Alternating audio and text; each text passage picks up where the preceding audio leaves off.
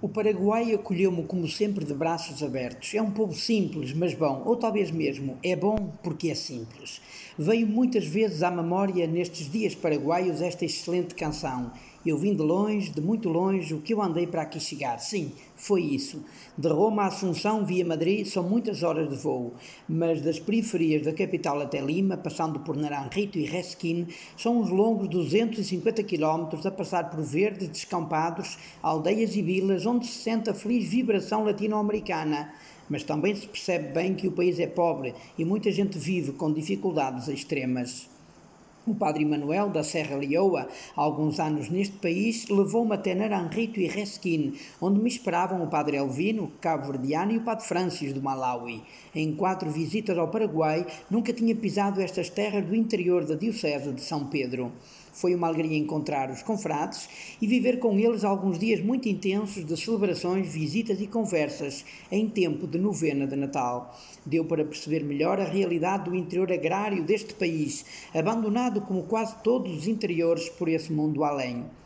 O povo tem dificuldades para sobreviver, mas é lutador e nunca atira a toalha ao chão e tem uma fé enorme que pratica com exuberância, sempre com um respeito enorme pela figura do Pai, como chamam ao padre em língua guarani. No Paraguai não falta alegria e a terra abençoada com muita comida. São pessoas pobres, mas sempre alegres e solidárias, dizia-me o Padre Francis a caminho da comunidade 25 de dezembro para uma missa de primeiras comunhões.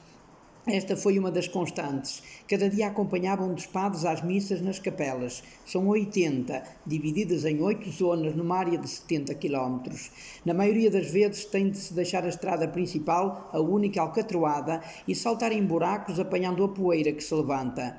E como me contou o padre Elvino, o Alcatrão chegou depois de, em 2017, o povo ter aproveitado a visita do bispo para fazer um corte de caminho impedindo a circulação esta manifestação foi tão badalada que as autoridades acabariam por alcatroar a estrada principal, que se mantém em ótimo estado. O único problema, dizia-me uma líder de comunidade, é que há muitos acidentes. E fazendo-me olhar para a estrada, alertava-me: Opa aí, vê aquela moto guiada por uma criança de uns 10 anos, com mais dois atrás e todos sem capacetes? É sempre assim, lamentava-se. Aristides Pereira, um dos animadores de comunidade vindo do interior, partilhava comigo a história desta região. Não tinha gente, era mato puro. Começámos a chegar uns 30 anos e construímos por ocupação. Depois acabámos por legalizar os terrenos e agora somos dezenas de pequenas comunidades.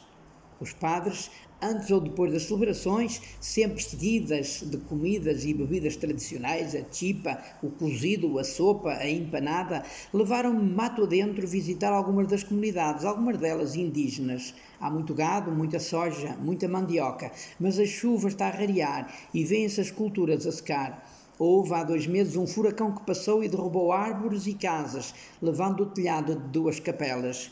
As alterações climáticas também se sentem, como diz Dom Pedro, o bispo de São Pedro, na sua última carta pastoral. Uma das glórias das pequenas povoações é serem capitais de alguma coisa. Guaibi é a capital da banana e do ananás. Lá paramos e compramos. Naranjito é a capital das laranjas doces. São Vicente é a capital da mandioca, mas mais interessante é que Resquine, sede da paróquia, é a capital do Beju. Fomos à casa do Beju tomar um pequeno almoço. É uma espécie de empada com farinha de milho e mandioca, queijo e fiambre. E quem promoveu o primeiro Festival Nacional do Beju foi o padre Mietek, espiritano polaco, que era pároco em 2009.